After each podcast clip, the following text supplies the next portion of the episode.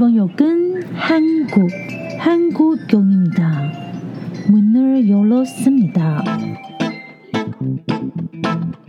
欢迎收听韩国客厅在你家，我是孝珍，我是泰妍。炸鸡买了吗？啤酒带了吗？一起来聊天吧。安妞，我是孝珍，我是泰妍。大家有没有做好防疫？今天全国已经进入三级喽。 对，现在是全国，而且我们 我觉得每次真的是，我们其实我们蛮早就开始戴口罩录音了。对，在还没有三级，上上个礼拜录音都已经开始戴口罩录音，所以我们觉得有点真的好像应该要带拍个照片给你们看。我们现在就是戴着口罩录音，然后，嗯可是我觉得他好像也把比较刺的声音滤掉一点点。哦，自我过滤这样戴了一个网这样的感觉。对而且你知道孝珍对我多好吗？他每次录音前就换一个新口罩、哎，没错，他对我超好的。我买超多口罩的，因为我老是觉得口罩戴了一整天以后，那个透氧度就不是很好，所以我现在就是如果可以的话，我就是半天换一个口罩，会不会太浪费啊？是不会，而且夏天呢、也是它超容易，哦真的超容易湿的。好哎、不我们是不是要预？告一下那个韩国重点议题？哦、yes，我们今天的女主角她是一个无法戴口罩的人，她如果在现在的话，她的公司就要关关起来一阵子，因为她就是大发不动产的社长洪基啊。张娜拉小姐，对，因为她每次都要呼一口气，然后把那些鬼引来，你知道。哦对，我但是我还是没有办法想象这个关联。到时候可不可以告诉我们为什么会有呼气？其实要有一个，人气啊，人的气，然后把鬼引来。我放了一点诱饵，所以如果戴口罩，可能就没办法。好，稍后再重点议题再告诉你们，让我们进入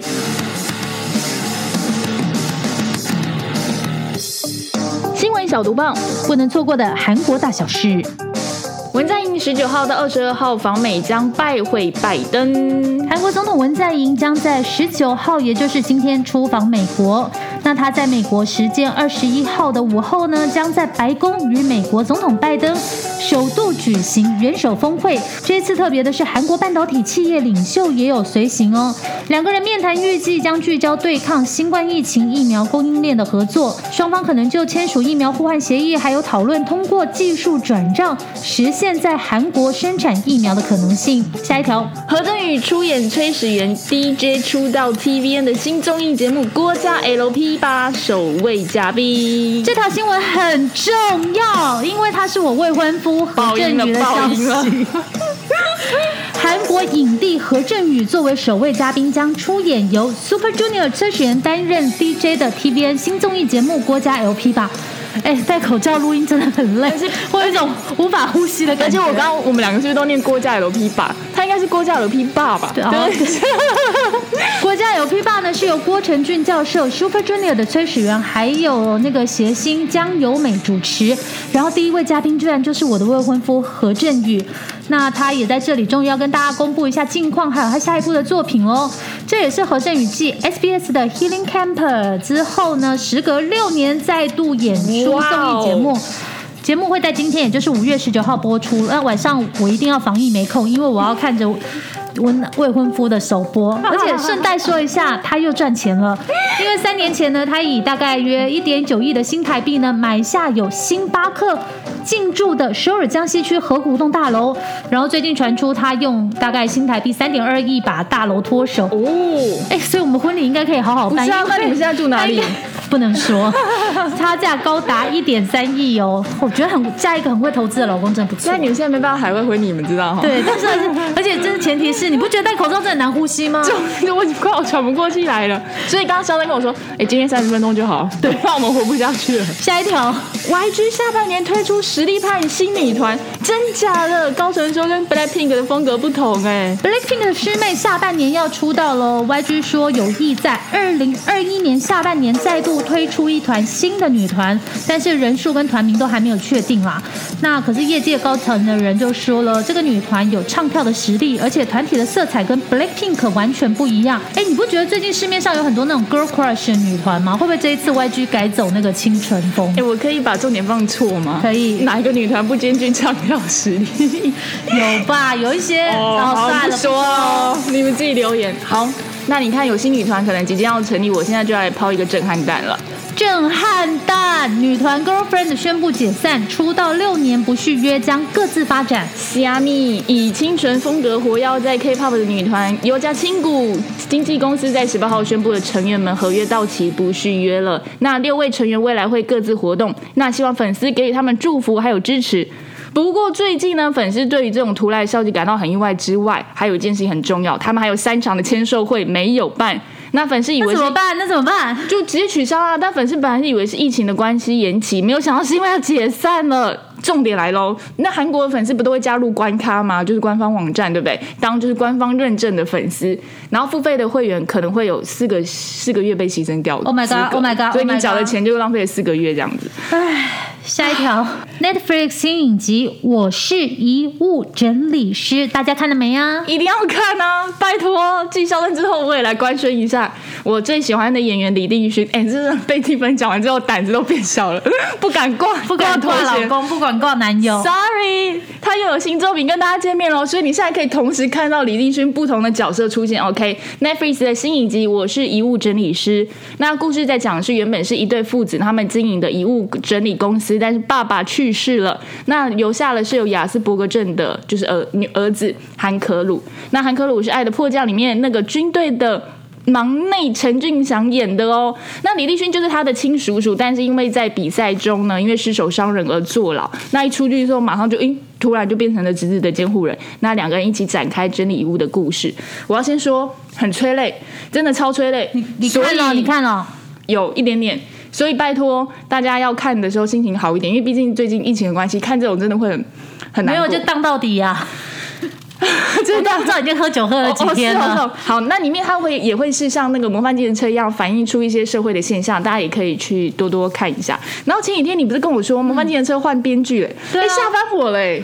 因为听通常换编剧就会噔，对啊，但是风格我觉得没有差太多啊。哦，可能导演有坚持些什么。好的，剩下四集了，大家追好哈。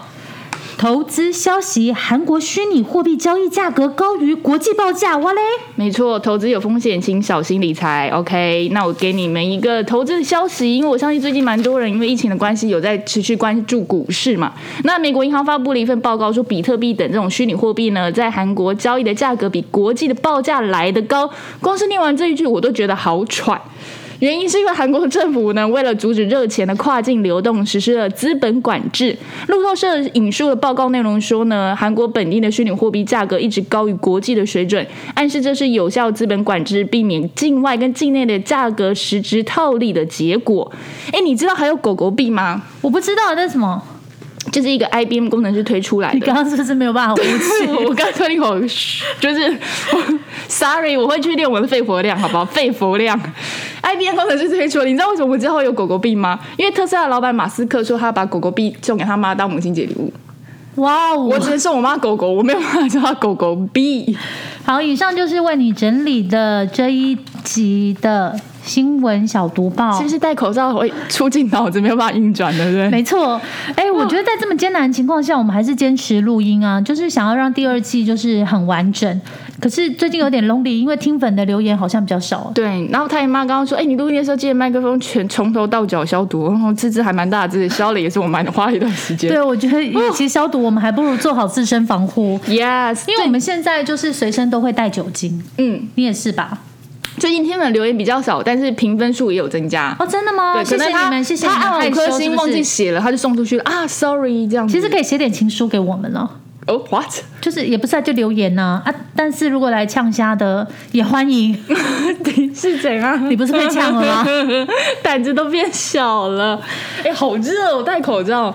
最近那个就是已经升到全国三级了嘛，嗯然后不瞒你说，其实我也买了防疫险，哦，我也买了防疫险，你也买了嗯，我吗？们是公司帮我们保的。而且我就一直觉得说，像我们就是还要上班的话，就会觉得有点小危险啊，所以就嗯，今天想了想，就赶快买，而且帮我爸妈也买了。因为其实我们算蛮高风险的产业，对啊，而且说来说去呢，对我觉得还是要把就是之前泰妍讲的事情再跟大家说。好哦，杜杜绝假消息，大家要收看正确的资讯管道，真的真的像是各县市的发布会或者是中央疫情指挥中心的讯息，好吗？你知道我朋友现在是怎样吗？我们就固定看一次，就是阿北开的那记者会，然后我们一天只看一次的讯息，因为说后面会越看吗对，因为后面会越看越那个。越紧张，呀所以我们就看那个消息就好了。他一直一，我们就一天都只看一次。我刚刚看那个就是时钟阿北完了以后，就是那个柯文哲阿北嘛。嗯，那柯文哲阿北说，就是好像在这三天，就是因为大家都很乖，确实那个阳性筛检率叭叭叭叭叭，我就不说了，因为那个医学的事情我也不太懂。对对对但但我觉得重点就是说。哎，无法呼吸。哦，重点就是说，要先吸一口气，再告诉大家，因为我们戴口罩。你知道我现在很希望孝珍赶快讲话，因为他讲话的时候我真的可以休息，那我真的觉得重点就是说要戴口罩跟消毒，所以基本上呢，现在只要外出啊，我就是不会把口罩拿下来。那就算我要吃东西或是喝水，我会先确认方圆九十公里内有没有人。然后都是有人的话都是戴口罩的状况下我们再吃，对，等一下戴口罩状态怎么吃？是方圆九十以外，除了自己的人都是戴口罩的状况下，就是我们两个如果坐旁边，我在吃饭，你就先不要吃对啊对啊对啊，对对对对对啊，这种概念啊，然后喝水也是啊，而且我也不太敢用公司的饮水机，我自己去买水。买水了。然后我同事他是自己带卫生纸，对，刚刚还说，因为我觉得这些真的蛮重要。要，因为反正如果说真的就是大家这样子强制逼自己，然后忍两周可以换来一个比较就是比较担心受怕的生活，我愿意耶。很 OK 啦，不过我想就是还是带给大家一点比较欢乐的消息嘛，是什么因为毕竟生活还是要过。但是我们这不是韩国的什么，就是日本的女星新垣结衣要结婚了，无法接受讲。哎、他哎我们刚刚群主热烈的讨论，然后还有一个人退组无法接受，对 我跟你讲，那个什么月薪娇妻特别篇，我开十分钟我就关起来，我没有办法接受结衣 BB 跟他在一起，真的。哎、我真的觉得新垣结衣很漂亮，真的是冲神之光哎、对啊，好了，既然要分享快心的消息，我也跟大家分享一个那个开心的消息。你要结婚了？不是啦，前阵子订的肌肤之钥今天终于来了。哦哦哎、然后重点是它还没有开箱，我开了哦你我开了哦你蜜粉哦，蜜粉还没对对开，对它只是哦我买了保外包装蜜粉跟保湿露。对，天哪！然后因为最近不是戴口罩嘛，我刚刚就开箱那个保湿露，然后给孝珍看了一眼。天哪，它看起来真的好浓稠，我觉得好湿哦。你没用过吗？没用过啊。真的假的？那你之前没买过？我我这瓶多好用可！是你现在买的，你你现在要开箱新的，是我一直在用，就是蜜粉啊，我买了，是啊，保湿露你没用过？我没用过啊。真的假的？因为我就是用过，觉得很好用啊。我用它的气垫粉饼跟蜜粉，还有粉饼啊，还有眉笔。对啊，因为它如果大家有听第一季的话，我第一季就有跟大家分享过肌肤之钥的保湿露了。它就是会让你所有的产品都加成 plus plus plus。那我可以不要擦它就好，哎、不，我不要，我只擦它不擦别的。不行，。因为它那个是水，你要再擦一个霜，把那个水分保住。所以我只要化妆水，然后然后那个入因为那一瓶非常贵，所以基本上哦，但我们就是跟国外买还是什么我们要做公益哦。对对对对对，我们还做公益捐款之类的。哎，不是啊，反正就捐款就对，不是捐款之类的。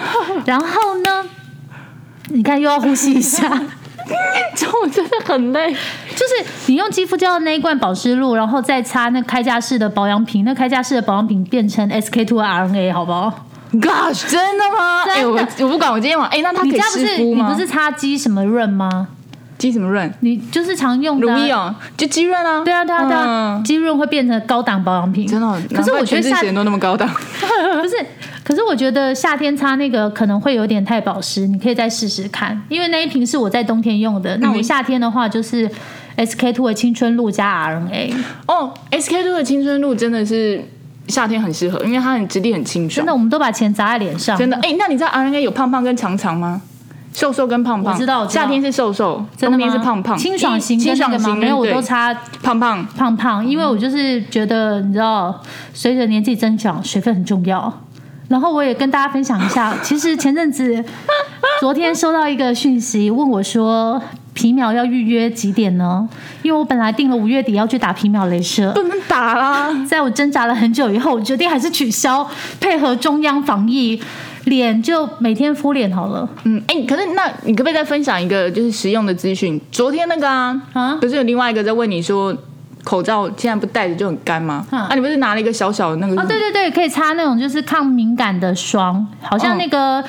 呃，柳燕老师有出一瓶，然后那个 B 五理肤宝水有出一瓶那个 B 五的抗敏霜，它其实在你全部保养擦弄弄完防晒什么都擦完，擦一点点，然后再戴上口罩，皮肤会比较不敏感。嗯但我现在想要分享一个更重要的讯息，护手霜，不是，各位，大家以为戴口罩就可以防晒吗？No No No！我今天早上看到 JTBC 的新闻，马上写在脸书粉丝页上。现在也要告诉你们，戴口罩不能够百分之百的防阻，哎，防阻。防阻 防止紫外线，好不好？大家一定要注意这一点。而且它有可能因为那个阳光反射啊，让你其他没有戴口罩的那个皮肤长斑呢、是不是恐怖故事？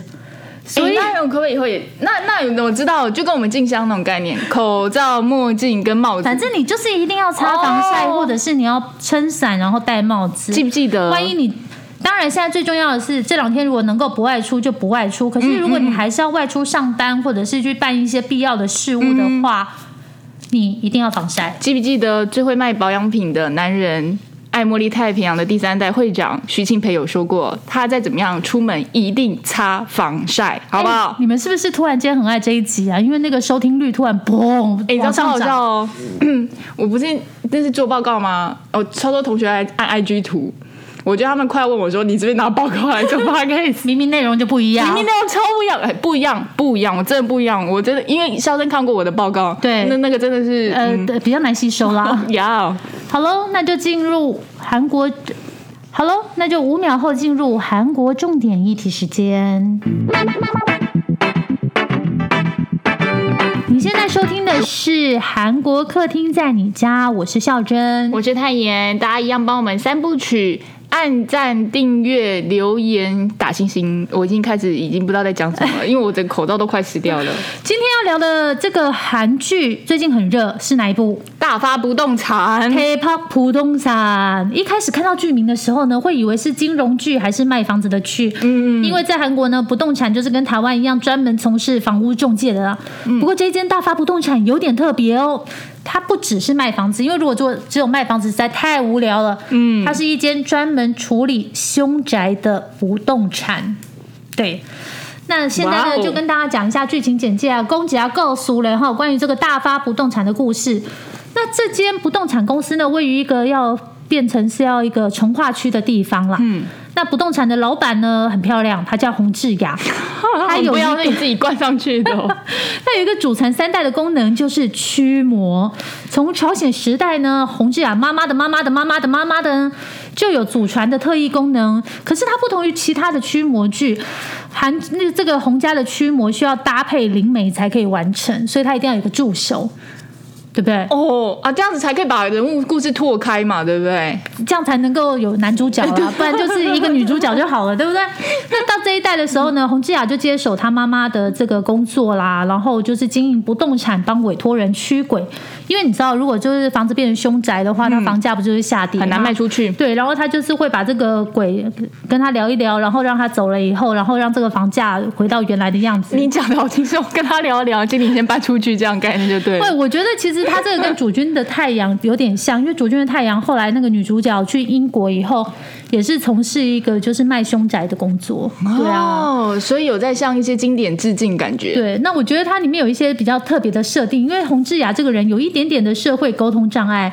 每次呢，有人要来驱魔的时候，他都会直接问对方说：“请问你有杀人吗？”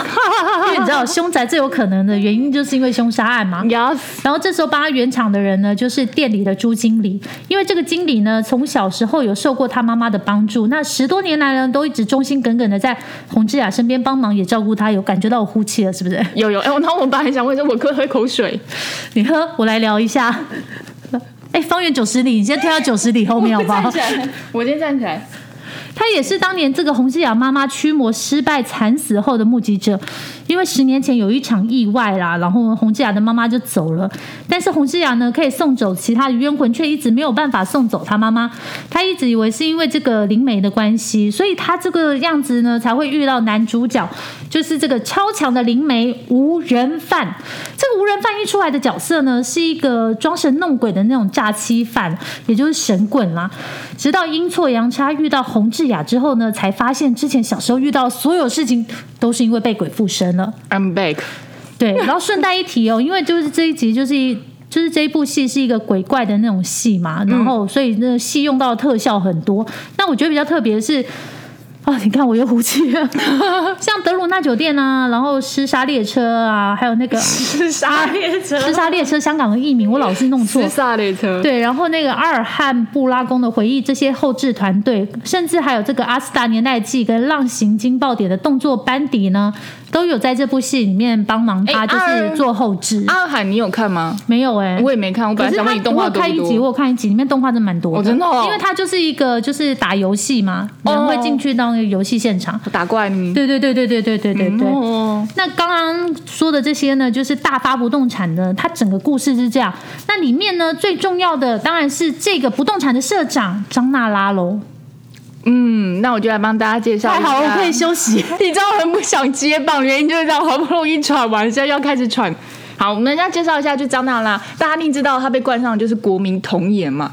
但是我觉得她在这一出戏里面有刻意把她会稍微装扮的稍微成熟了非常非常多，因为从她的造型就是黑发、波浪、长卷，然后再加上一身都是黑的这种打扮，然后连那个指甲油有没有，全部都是黑色的。你有没有发现他画的那个眼线也是往上勾？哦，而且她的口红是，就是也是蛮大红的，对不对？就是一个很鲜明的感觉，很成熟。我我还蛮喜欢这一次的造型哎、其实我没有觉得我不是童颜派的，我反而喜欢成熟派的。可是说实在，他今年已经四十岁了哦。我觉得他就算把自己画老，感觉都不像四十。对啊，跟我反而觉得男主角老了，我没有觉得他老了，对不起。有没有昨天有跟肖珍说，你们觉得郑容和有点不太一样？郑容和是一九八九年出生的哦，哦他跟张娜拉差了八岁。岁。好，那其实呢，张娜拉第一次接触这季是他第一次接就是所谓这种驱魔剧，然后你知道吗？他两千年就出道了，所以现在已经二十一年了。然后出道，好久哦。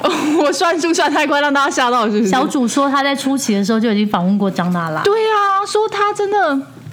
很亲民，好不好？大家去听一下小主的那个。然后呢，他才出道一年，就让他接到了一部大红大紫的作品，就是《开朗少女成功记》。我天呐，讲述这一句，感觉自己都变成资深韩迷了。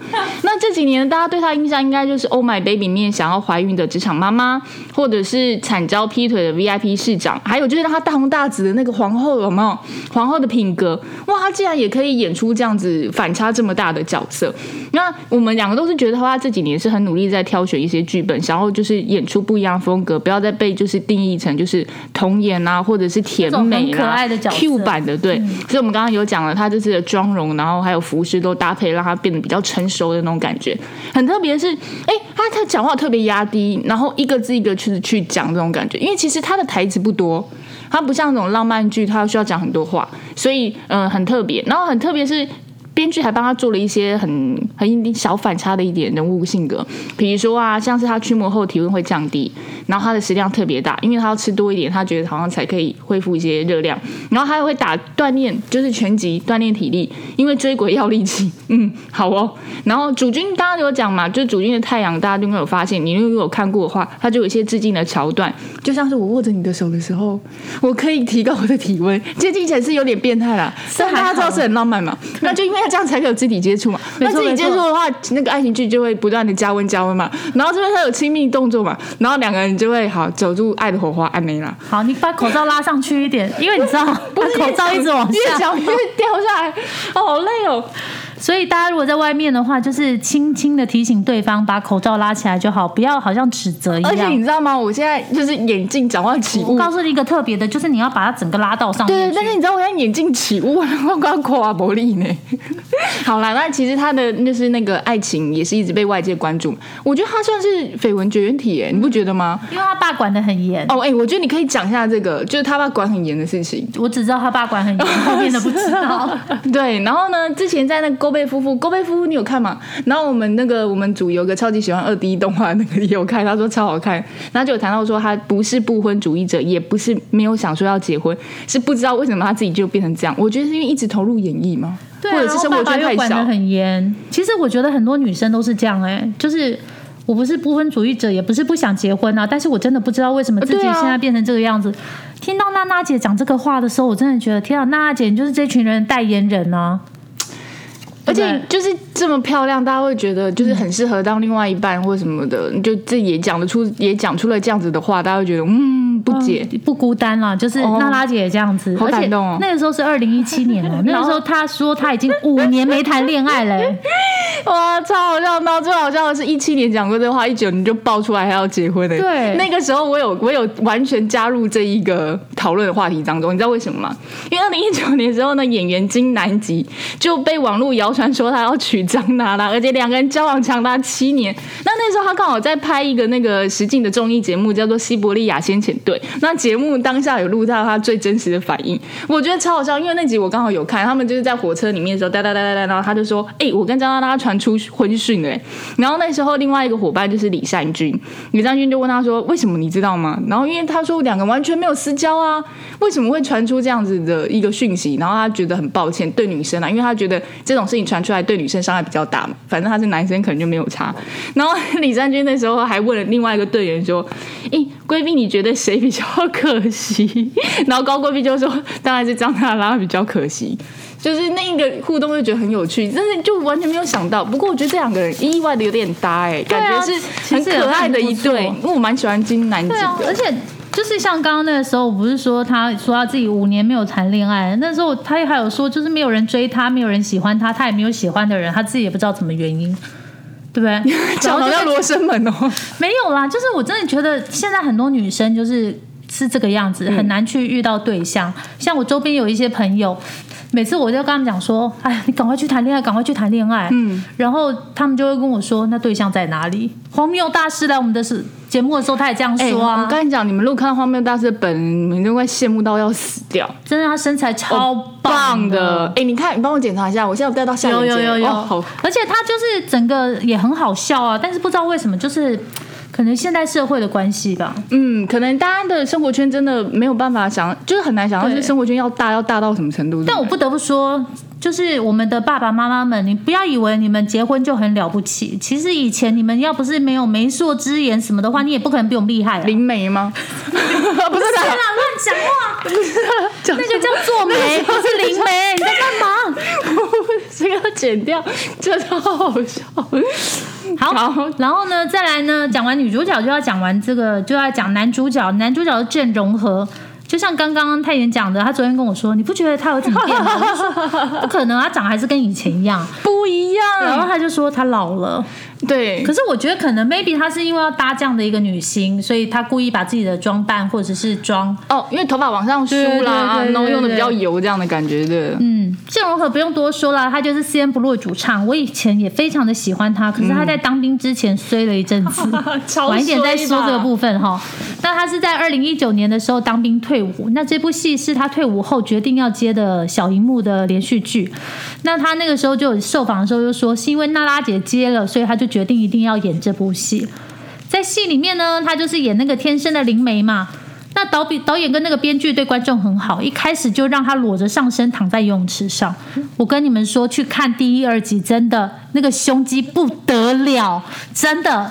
我想应该是喜马拉雅山吧。你现在是有刻意放慢速度在讲话，为了不要这么喘，我完全听得出来。对对对，可是我是觉得，虽然说在这部戏里面，他跟张娜拉是 CP 嘛，但是我就是觉得他们两个没有 CP 感呢，不知道为什么。还是比较姐弟、好朋友那种感觉，对不对？嗯，然后呢，这个，哎，你看我戴口罩就是要想一下，不好意思哦。那我是觉得说，郑容和在退伍之前是应该自己要找驱魔师驱魔一下了。因为那阵子他真的很衰，像是二零一七年的时候，他就是被爆料说，在参加那个博士班升学的时候没有参加面试，却成功进入了庆熙大学现代音乐学科博士班。大家就怀疑他是走后门呐、可是后来校方就澄清说他有参加个别面试。那他经纪公司有说啊，其实如果他知道要面试的话，就是有一个集体面试还是什么，他是一定会去的。反正后来呢，就是起那个经过那个司法机关调查，就是给他不起诉啊，就是证明他没有用不正当的手段留学。可是后来呢，就是郑容和呢也是没有去念啦，因为反正都已经闹这么大没，办法啦。然后就去入伍，然后再往前一年的二零一六年呢，就传出说内线交易。什么是内线交易呢？就是比方说，我先知道一个事情，然后我就去买股票，然后那时候股价可能还很低，然后那个事情出来之后，股价高，我就赚这个差价。那这个二零一六年发生的这个事情呢，就是说，郑荣和娱乐公司的老板呢，韩某。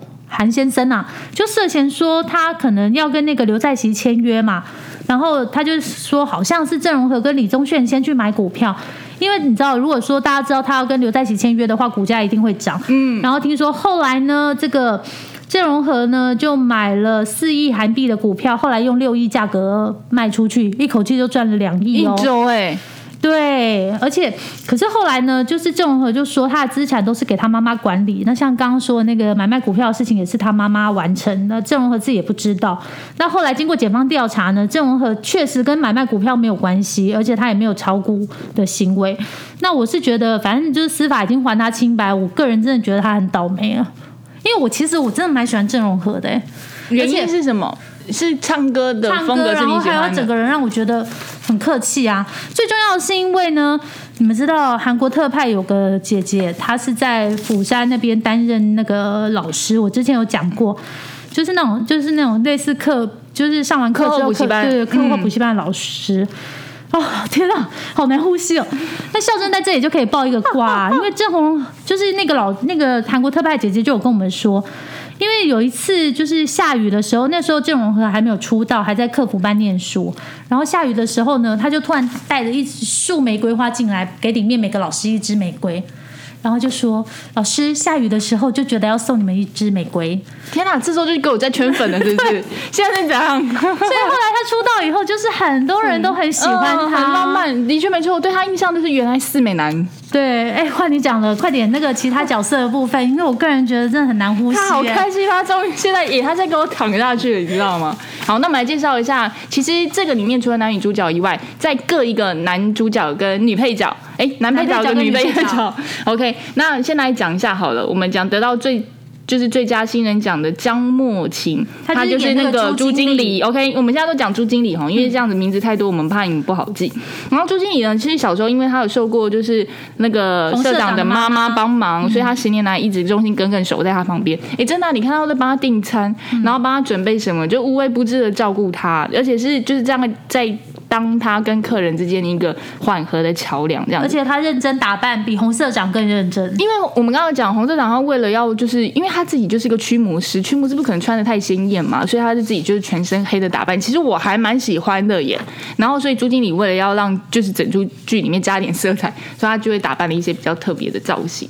然后我觉得，一，其实也穿出去也是不违和啊，大家也是可以参考一下。风衣蛮多的，我看了前面几集，我觉得还蛮适合大家可以看一下。职场女性可以考虑一下。哦，对，然后另外一个呢，就是男配角，我觉得也算长得蛮斯斯文文的吧。然后他是那种 IT 高手，所以可以搜集很多资料。啊，他是那个骗子，对呃骗子二人党的其中一个啦。就是他是一个电脑天才骇客许市长。对，那徐市长他没有去的是因为他的外表看起来非常的粗犷，但是他却一直散散发着一个快乐的能量。那最大愿望就是把诈骗的钱存起来，然后买房子。所以常常这种合就跟他说，哪有一个骗子把钱存起来？对当然赚赚了就要赶快花掉啊，对不对？因为那个就是不好的钱钱嘛。没错，没错，没错。然后他们剧中因为常常黏在一起，所以戏外也就产生了深厚的友谊。然后那个谁市长还说自己就是实验不入的对，因成员为太常跟郑容和在一起了，他以为自己是实验不入的成员。对，我觉得他可能看他的次数比看《实验不入》成员次数还多。啊，我终于呼吸完了。那既然呢，今天讲到这个，因为现在大发不动产呢，已经算是演到比较中后段的部分，我们爆雷应该没关系了吧？嗯，反正我们报后面一点嘛，你报的是很后面的雷嘛，对吧？哎，我要爆雷喽！然后，要报前面，报后面，这好难。我要爆雷喽！大家可以就直接跳过后面这半段哦，剩下五分钟而已哈、每个人来找这个洪社长驱魔都会有自己的故事。那我自己印象最深刻，我前几集不是说我们家有长辈就是住院嘛，所以。呃，对于这个亲人之间的这种故事，我就印象会特别深刻。那像前面有一集啊，就是说像里面有一集就说一对儿女啊，带着那个老妈妈来卖房子，那姐弟呢都非常想要赶快把这个妈妈的老家卖掉，因为说房客说里面有鬼。可是呢，其实呢，那个妈妈其实不想卖掉那个老家。那我觉得最心酸的是呢，走出去那个不动产之后，那个妈妈还坐在车上哦，这对姐弟就在吵说妈妈该去谁家住。然后那个社长呢就发现有点不对，他就跑去找这个太太讲，因为他要去找到这个鬼嘛。然后结果那个时候呢，老太太就说了，她原来是这个大概五十年前的时候呢，这个老太太的爸爸呢中风倒下，后来又失智。那这个老太太就自己一个人呢，很尽心尽力的照顾她爸爸。可是有一天呢，突然在外面工作闯事业的弟弟突然回家，希望姐姐把这个房子卖了，让自己做生意，而且还跟姐姐呛说，反正父亲已经失智了。为什么不让他住在疗养院？那这个姐姐呢，就是现在的这个屋主，就非常的失望，而且跟弟弟大吵一架。然后那天晚上呢，父亲就突然消失，然后弟弟也不见了。所有村里的人呢，包括这个姐姐，她都认为弟弟就是为了钱杀爸爸。然后这个姐姐就很舍不得爸爸还没有入土为安，也找不到尸体，所以就一直留着这间房子。那后来呢，社长就去找了这个房子来看嘛，果不其然，里面的鬼魂呢就是这个爸爸。哦，那个故事真的很感人，因为其实好了，我要爆雷了。那个爸爸其实是后来他就自己。投井自杀，因为不想要成为儿女的负担。哦，那个我我看了，我跟你讲，我看了，那眼泪一直掉。哎，我不知道有没有人跟我一样。